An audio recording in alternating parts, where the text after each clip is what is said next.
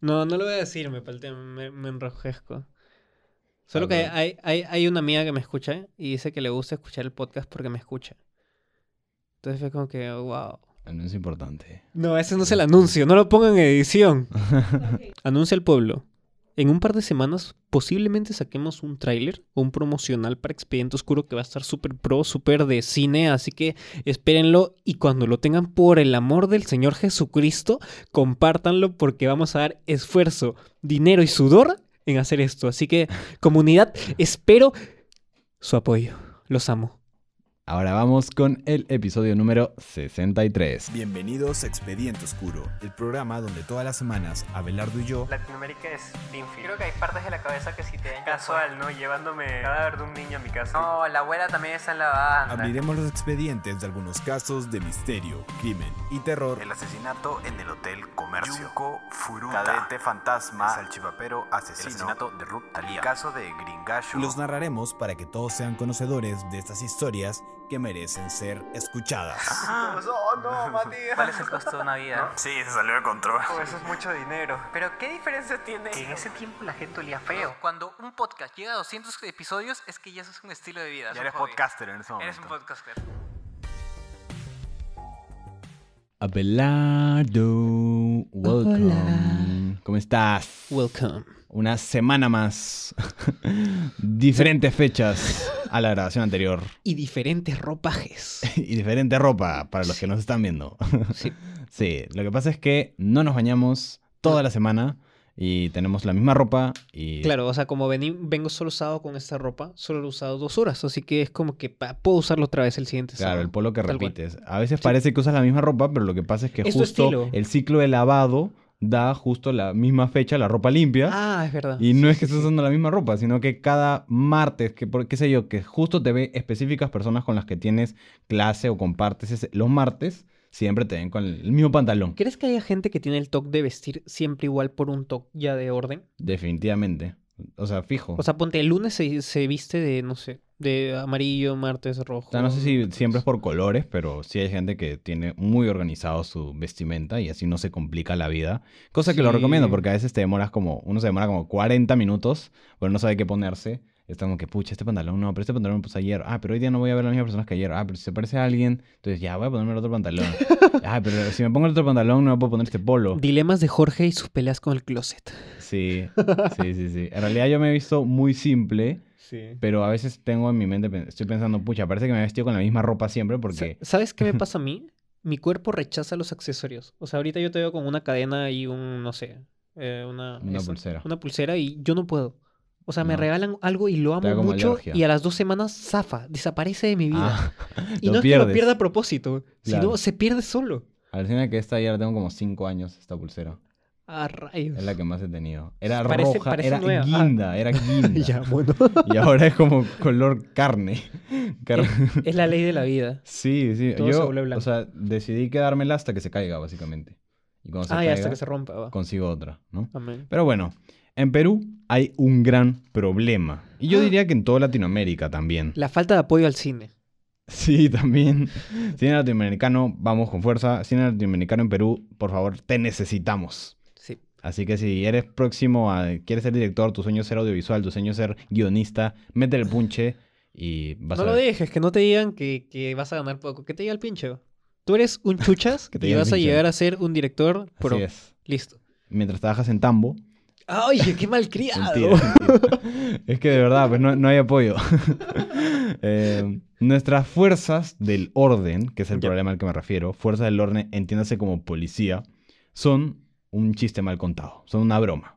Y no me tomen a mal, o sea, sí sé que hay policías que son hombres valientes, hombres honorables, pero ya, bueno, si agarramos la labor general de la policía en el Perú, lamentablemente encontramos demasiados errores, demasiados abusos y corrupción en todos lados.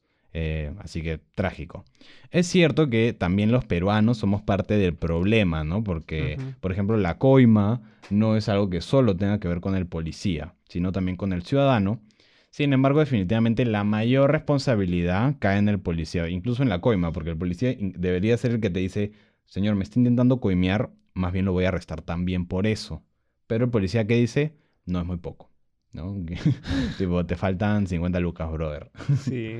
¿Alguna vez has Y ahora las, tarifas han subido. No sé. bastante. ¿A ¿Cómo sabe, no? Porque la ¿Alguna otra vez es. has coimeado? Yo coimeado no, pero, o sea, sí. O sea, sí. O sea, he ido a la playa y me han cagado y a mi causa le han quitado su plata, pues. Claro. Sus 150 so, A 200 mí me pasó igual. Estábamos en la carretera con un grupo de amigos, nos paró la policía porque mi amigo que manejaba se había olvidado de prender las luces Ah. y en la carretera, sea de día o de noche, tienes A, que a mí me pararon por no llevar cinturón. Y yo era el que no llevaba cinturón. Solo que un, pa- un pana me dice, "Pe- te toca poner la música. Y yo digo, ah, ya, me pongo la música. Y justo pasamos la esto y la policía nos para y, y me hace así. ¿Y yo qué fue? Te hace como Abelardo, pero la gente no está escuchando. Ah, es verdad. Me, me hace la de, la de, te estoy mirando. Claro, los dos sé lo que hiciste el en verano los pasado. ojos señalando, ¿no? Tal cual.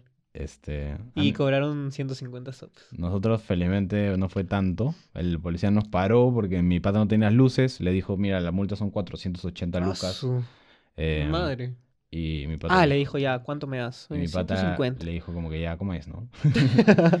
y Sí, y, pues. eh, y mi- eh, sacamos todo lo que teníamos en la billetera en efectivo. Y esos perros te dicen, no, ni haz el que firmas, no miras Sí, la cámara. literal, literal. La cámara está como allá. que te dan un, un sobre, o sea, no es sobre, está como, no sé, como un file donde ellos meten los documentos. Ajá, y ahí pones te lo dan y ahí tienes que meter la plata, ¿no?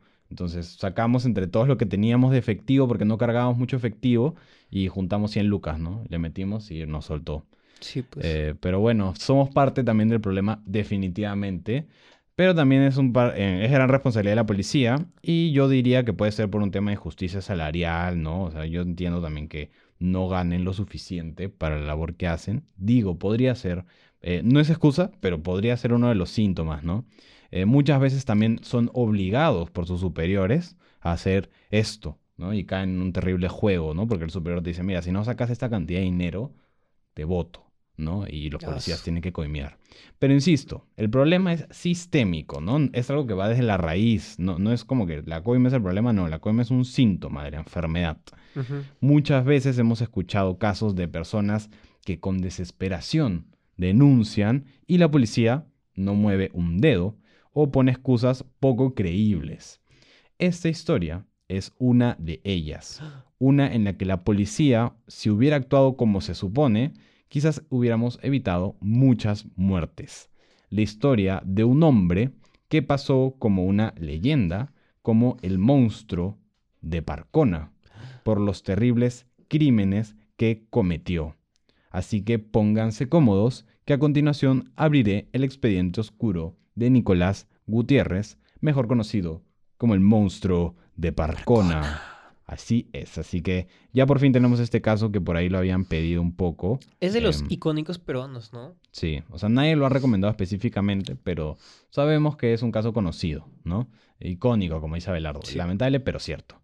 Nicolás Gutiérrez Mendoza. Ay, no, ni cagando. ¿Qué? ¿Es también es de Ica? Eh, ¿Como el no. apóstol del mal? no, este no nació en Nica. Ah, Nicolás Gutiérrez Mendoza nació el 8 de octubre del 77, 1977. No se sabe bien, si quizás sí nació en Ica, pero no se sabe bien si era en Ica o en Lima donde nació. No hay demasiada información sobre su niñez. De lo poco que se sabe es que vivía con su madre. Y cuando era niño, lamentablemente sufrió una violación, un abuso sexual. adivina que era en Ica. Es que quizás es en Ica, quizás es en Lima. No se sabe Me dónde tienes nació. que decir qué comes que adivinas. Y ah, cogiéndome esa frase, recomiendo el capítulo anterior que es el come gente. Así que mírenlo. Episodio número 62. Sí, así es, está interesantito. Eh, cuando niño, eh, como les dije, abusaron de él.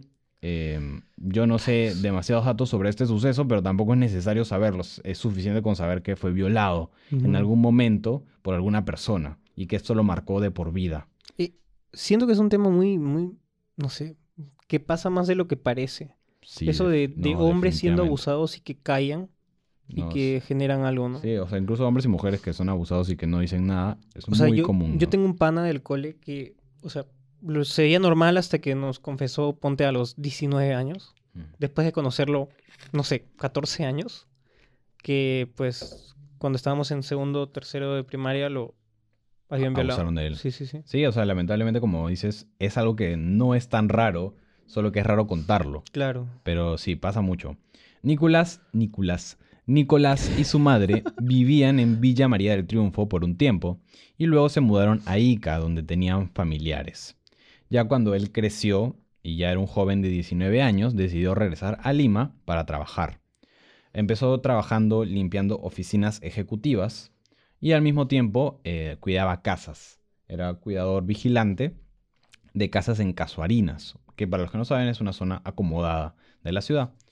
Se dice incluso que llegó a trabajar para la familia Nicolini, Asu. que para los que no saben también es una familia adinerada que tienen eh, una que van en la industria de alimentos básicamente. Una noche, Nicolás y otros miembros de seguridad que se encontraban con él, ¿no? En la empresa, eh, empezaron a hacer lo que hoy en día se conoce como after office eh, y que antes se conocía como que, oye, vamos por una chela saliendo. Ah, ya. Ya. Y eh, entonces estaban ahí los vigilantes, Nicolás, sacaron las chelitas y estaban bebiendo, divirtiéndose, pasando el rato, ¿no?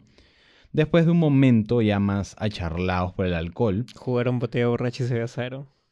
no, No, ya. los miembros de seguridad se pusieron agresivos contra Uy, Nicolás. Qué raro. ya que era el miembro más joven, más pequeño y, em, como les digo, era pequeño, no era físicamente eh, grande, era delgado. Ah, Entonces, y lamentablemente también sufrió otra violación Ay, no jodas. grupal de parte de sus compañeros de trabajo. Y dice, se dice que no fue una, sino que fueron dos veces en esa noche. Desde ese momento, Nicolás no volvió a aparecer en su centro laboral. Se fue sin siquiera recibir su pago, cosa que eh, completamente entendible, Sí, porque el- o sea, lo que le pasó fue trágico y terrible.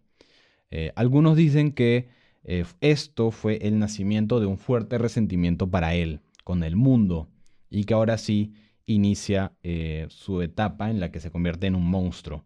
Definitivamente no es excusa que te hayan pasado estas cosas para hacer lo que hizo posteriormente Nicolás, pero realmente que ante situaciones trágicas a veces uno toma las peores decisiones, ¿no? El Mm. 26 de mayo de 1995, Palmira, era el nombre de una niña de 8 años, salió del colegio más temprano que de costumbre. Normalmente las clases terminaban a las 5, pero ese día terminaron a las 3. Es como, no sé, la ley del bullying, ¿no? Si tú eres débil y te bulean, buscas a alguien más débil para como que hacer justicia de tu mundo, del mundo. Sí, o sea, no estoy seguro si es un dato muy eh, como que científico, pero tengo la idea de que mucha, muchos chicos que son bullies, o sea, abusivos, abusadores en sus colegios, Fueron eh, abusados anteriormente. o son abusados por sus padres, no necesariamente sexualmente, o sea, no solo es sexual, podrían ser abusados física o verbalmente, Claro. psicológicamente por sus padres, ¿no? O por su entorno. Y eso hace que estas actitudes repercutan en su colegio, en sus escuelas, ¿no? Y bla, bla. Claro.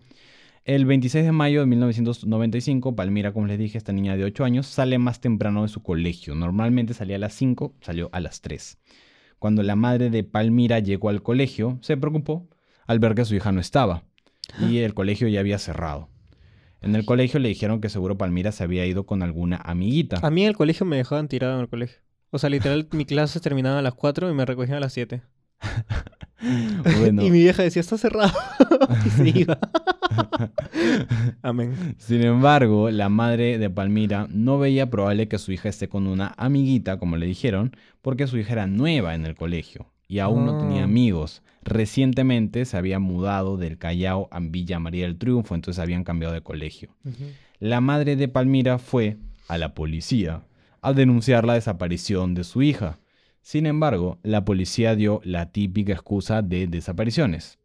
Si no han pasado 24 horas, aún no se puede denunciar porque no signif- significa que aún no ha desaparecido, no sé, legalmente quizás. Bueno, después de esto hay dos versiones que hemos encontrado en las crónicas sobre la desaparición de Palmira. La primera dice que al día siguiente de hacer la denuncia a su mamá, Me, me ella- has hecho pensar algo, o sea, es contraproducente y sí es verdad que, o sea, no solo es la policía, sino nosotros. O sea, hay gente que planta, o sea, planta o pone denuncias, denuncias que son estúpidas. claro, es Y verdad. que hace, hace que la policía piense que la gente normalmente es estúpida. Entonces ya no le hacen caso a la gente que en realidad tiene casos serios. Claro, es como la fábula del, del pastorcito, pues, ¿no? ¿Cuál es esa? Esa de que las ovejas, que siempre mentía de sus ovejas, que se les había comido el lobo, y la Ah. gente iba a ayudarlo y al final era una broma, Y Ah. hizo eso como dos, tres veces. Y a la cuarta vez que realmente el lobo se estaba comiendo sus ovejas, fue a Nadie decir a la caso. gente y nadie le hizo caso. Ah. Eh, pero bueno, esa es una fábula ¿no? antigua. Eh, pero la cosa es que, en parte lo que dices es cierto, pero al final, si eres la policía, tienes que atender cada caso, quieras o no, Sí. porque si no te arriesgas a que pase lo que pasó con Palmira. Entonces, después de ir a la comisaría eh, a, eh, un día, ¿no? el día que desaparece su hija a las horas, va al día siguiente, después que le dijeron que 24 horas, va al día siguiente, cuando ya habían pasado esas horas, y la policía le dijo que no tenían gasolina, entonces no podían hacer la búsqueda de su hija. Uy. Entonces la madre, ante la desesperación, decidió hablar con los vecinos y juntos buscaron a la niña hasta que encontraron su cadáver. Oh, su- Esa es la versión 1. La versión ya. 2 dice, eh, y espero no estar confundiéndome de víctima, ¿ya? Pero bueno, hay, hay este, dos versiones raras acá, en la prensa ya saben cómo hace. Eh, se dice que en realidad fueron dos meses después que encontraron a Palmira, el 19 de julio, y que no fue la madre con los vecinos quienes la encontraron, sino un hombre, un obrero, eh, vio que pasaba un chico con una niña, eh, en su cargada una niña, ingresando a una construcción desolada. Entonces el obrero le pareció raro y le avisó al capataz, ¿no? que es la persona que gestiona la obra, y al dueño de la construcción de esto. Entonces llamaron a la policía eh, cuando se dieron cuenta, cuando investigaron y se dieron cuenta que no era una niña que estaba cargando, era el cadáver de una niña que estaba cargando, y según parece de Palmira. Entonces, sea como sea las dos versiones, encontraron a Palmira muerta y no sabían quién había sido responsable del crimen. Así que iniciaron las investigaciones, pero no dieron con ningún sospechoso. Así, ahí fue como, por así decirlo, la primera víctima, porque ustedes sí saben quién fue, pues, ¿no? Ahí fue la primera víctima, pero en realidad nadie supo quién era. Aproximadamente un año después, dieron por fin con Nicolás. Sin embargo, no tenía suficiente info para detenerlo, no había muchas pruebas. ¿Y qué había pasado? Una niña llamada Jenny desapareció el 30 de enero de 1996, como les digo, era aproximadamente un año después. Su madre la había dejado al cuidado de su abuela, porque se sabía de que estaban desapareciendo niñas de la edad de Ah. Jenny, ¿no? 9, 8 años. Entonces la abuela de Jenny eh, se quedó a cuidar a Jenny, pero se descuidó. eh, y dejó que su nieta saliera a jugar con, con los niñitos de la calle, no sé, supongo. Los vecinos comentaron de que vieron a la niña de la mano de un chico desconocido y caminaban con dirección al mercado. Sin embargo, nunca más los volvieron a ver. O sea, Jenny desapareció. La madre de Jenny fue a la comisaría a buscar a la policía y la policía le dijo que seguro Jenny se había ido a jugar con una amiguita y que seguro volvería al día siguiente a su casa. Ay, abuelas. Eh, cuando regresó, eh, pidió que buscaran a su hija, ¿no? Regresó al día siguiente y le dijeron que no habían unidades disponibles para buscar a la niña y que por eso no le iban a buscar. Así que la madre, de nuevo, otra madre, ¿ah? busca a los vecinos de la zona y empiezan a buscar a la niña. Solo que en ese momento estamos en los 70s, 80s. O sea, Villa María del Triunfo era un distrito muy nuevo, pues. Un pueblo joven sin muchas cosas. Sí, pero igual, pues no esas cosas. O sea, imagínate que tengan una estación donde hay cinco policías para todo el gran distrito y un carro. Sí, pero si hay una niña desaparecida, esa es la prioridad, pues. Sí, O sea, pues tendría que haber como que una que policía pasando. conjunta, una policía de varios distritos, no sé, Bueno, por sector. Creo que ahora sí hay, no sé. pero en ese tiempo obvio que no. Seis días después, con la ayuda de sus vecinos, encontraron a Jenny, pero era su cadáver, Ay, no. a pocos metros de una chacra. Cerca de esa chacra había una vivienda. Cuando entraron a preguntar, ¿no? Tocaron la puerta. Toc, toc. Abrió la puerta nada más y nada menos que la hermana de Nicolás. Y ella les indicó que su hermano vivía en una choza atrás de la casa, ¿no? Así un poquito más lejos. Entonces la policía, ante ver que era la única casa cerca a el cadáver donde encontraron, o sea, la zona del cadáver donde encontraron a Jenny, eh, fueron, lo agarraron y lo llevaron para interrogación. O sea, estaba tan confiado que dijo, "Ah, se lo va a llevar la basura y listo. Supongo, lo había dejado en un pozo eh, que se conoce como Ah, pozo oxidado, que es como estos pozos que se forman en la chacra llenos, creo que de basura y de Ah, químicos, y ahí lo había dejado. Entonces supongo que pensó nadie va a, a verla, ¿no? Pero bueno. Eh, lo capturaron, lo interrogaron, pero fue en vano. Nicolás los engañó. Y al no tener pruebas suficientes que lo conectaran con el cadáver de Jenny, lo soltaron. ¿Cómo los engañó? O sea, tipo cara de palo les dijo, no, yo no sé qué es esa no, niña. no sé No, quién no. es, yo no tengo nada que ver. Pobrecita. Yo seguro, yo no estuve ahí, yo no estaba acá, bla, bla, bla, bla. Entonces, Sí, pues. ante esto, la madre de Nicolás, ¿no? La madre de el monstruo, decidió llevárselo a Ica, porque bueno, me imagino que todos empezaron a sospechar de Nicolás y a decirle, ah, no sé, a- tipo asesino, bla, bla. Se empezó a correr la voz en el vecindario, ¿no?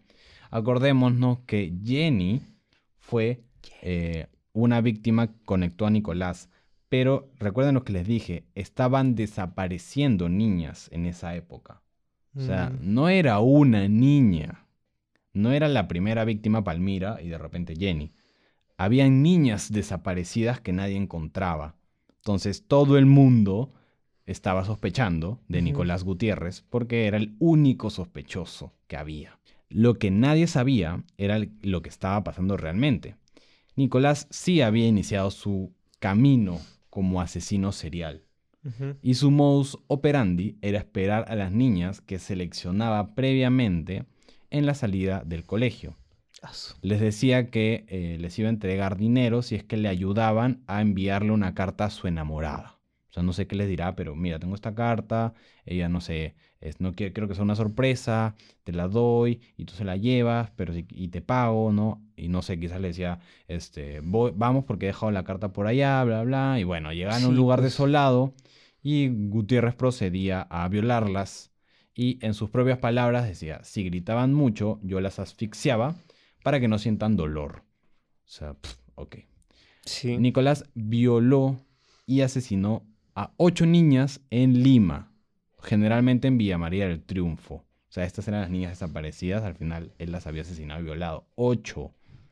Pero este no era el fin de su camino, porque como les dije, se fue a Ica con su mamá y se instaló en dónde? En Parcona, obviamente, ¿no? Se imaginarán por qué su apodo y el título. Parcona. La policía en, en Lima, sin embargo, siguió con las investigaciones y capturaron a dos sospechosos. Ninguno de ellos era Nicolás, porque Nicolás estaba en Ica. El primero, José Antonio Millares, eh, era un exiliado cubano, o sea, lo habían votado de Cuba porque ya saben que Cuba es socialismo, etc. Un exiliado cubano que vivía en Lima. Y el otro era Daniel Yarasca, quien eh, él mismo, Daniel, se declaró culpable de los crímenes que había pasado. Sin embargo, días antes de que se dicte la sentencia, se tiró por la ventana y se suicidó. Por la ventana del Palacio de Justicia. Se cree que Porque esto está fue en el Palacio de Justicia. porque lo había, él se había declarado culpable y lo más probable es que ya lo estaban enjuiciando para meterlo a la cárcel. Ay, no. Se cree que esto fue porque la policía lo había torturado para que diga que era Ah, culpable, claro. pero no era el verdadero culpable. Todo esto mientras que Nicolás estaba libre y estaba en Ica, en Parcona, haciendo de las suyas. Miren, ya acá a este punto yo les podría contar, si quieren, cada uno de los casos de secuestro y violación y asesinato, Pero no quieren. pero no quieren y yo tampoco quiero, sinceramente, narrarlo crudo. porque para qué no Sí. vale la pena. Así que yo les contaré más bien cómo fue el fin de este men, del monstruo de Parcona. Fue el 3 de septiembre de 1996 en Parcona. Eh, lo capturan a Nicolás. ¿Por qué? Porque a través de la misma modalidad había logrado llevar a una escolar, a una niña, a una chacra eh, para ser violada, ¿no? Al llegar a este lugar, la niña empezó a gritar, haciendo que Juan y Carlos, eh, campesinos de la zona, eh, se encontraban por ahí trabajando, ¿no? Haciendo lo, lo típico de un campesino y escucharon los gritos. Entonces al toque fueron a buscar eh, el origen y se alarmaron al encontrar eh, a Gutiérrez eh, al descubierto con la niña eh, tirada en el suelo, ¿no? Y fueron a ayudarlo. Gutiérrez en ese momento se paró y se fue corriendo, corriendo del lugar, obvio, porque lo habían encontrado con las manos en la masa. Y uno se quedó ayudando a la niña, uno de los campesinos, y el otro se fue a perseguirlo, ¿no? Felizmente logra atraparlo y llamaron a la policía. Y para puso las manos en la masa. Puso la mano sin Nicolás. Ay, sí, sí, sí. Él no era la masa. Él no era la masa. Pero Calato tal vez. No sé si estaba calato. Estaba Calato. Ahora sí, ya eh, cuando lo llevaron a la policía, obviamente ya tenían pruebas suficientes porque, brother, está con ahí en plena, ¿no? Lamentablemente, pues. en pleno acto abusivo de violación. Y fue condenado sin temor a nada y nadie, sin razón para decir que no, a cadena perpetua. Incluso en los medios se empezó a hablar de la castración química para este sujeto, ¿no? Pero nunca sucedió, sucedió porque ya saben que tenemos el pacto de San José, ¿no? que no nos deja hacer esas cosas. Eh, hay una fuente interesante eh, que dice que Gutiérrez ya está libre, que sí salió de la cárcel y que trabaja como mototaxista en Parcona. Ay, no. Sin embargo, yo no diría que esta fuente es confiable porque mm, es muy random la, la premisa. El men, Tam- tampoco no hay registro de la gente que sale o no. O sea, es muy privado. no o es sea, sí, público, ¿no? sé si es público, buena pregunta. Pero bueno, de esta manera cierro el expediente oscuro de Nicolás Gutiérrez, el monstruo de Parcona. Así que, bueno, una historia fea, Estuvo fuertecito. fuertecita, sí, Sí. lamentablemente es lo que hizo este sujeto. Eh, pero ya saben que si les gustan ese tipo de casos o este tipo de temas de misterio, etcétera, crimen, etcétera, nos pueden seguir por acá por Spotify o si están en Apple Podcast, por Apple Podcast, Google Podcast y todas las plataformas de podcast. Si nos dejan unas estrellitas, se les agradecería un montón. Y también nos pueden buscar en redes sociales como Antena Oscura en Facebook, Instagram, TikTok. Así que denos estrellas. Si es que van a ser cinco, si van a poner una, no nos den. Porque Y, y no creo, es- subimos en el ranking de Apple Podcast. Estamos en 14, que es admirable porque estamos en 30. Y es lo caso porque creo que el caso que ha subido así es el de TikTok, tal vez. Sí, o sea, TikTok siempre nos ayuda un montón, así que vayan a TikTok, No, pero el, caso de la, la asesina de TikTok. de Tinder. De Tinder. ah, No sé, no sé si ese fue el caso, no lo he revisado. Pero ya saben, Sí. nos vemos hasta la próxima.